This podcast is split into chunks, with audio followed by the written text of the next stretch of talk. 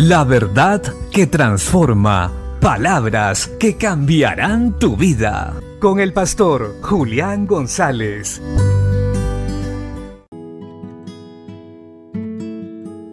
La Biblia dice en la carta a los Efesios capítulo 4 versos 1 y 2.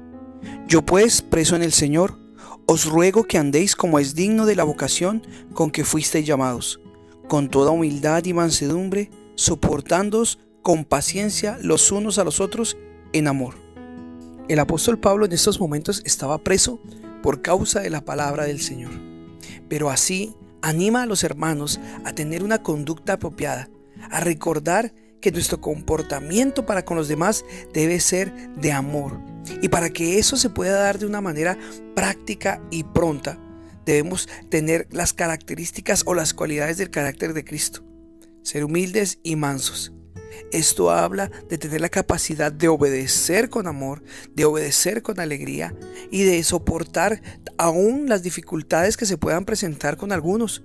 Pues recuerde, somos personas en un proceso de cambio y mientras los cambios se dan a plenitud, tenemos que aprender a cuidarnos unos a otros, a amarnos unos a otros. Eso implica la muerte voluntaria a nuestro yo.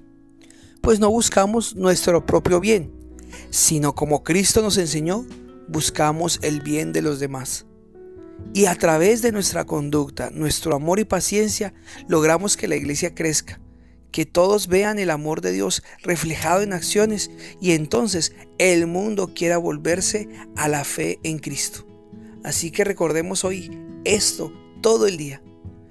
Cuidemos y guardemos nuestras relaciones entre hermanos Guardemos nuestro corazón de ira o de contienda.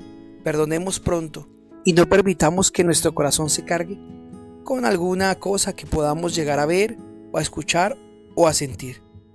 Pues recuerde, los mansos y humildes de corazón como Jesús mueren a sí mismos como Cristo murió en la cruz para salvación de otros. Bendiciones.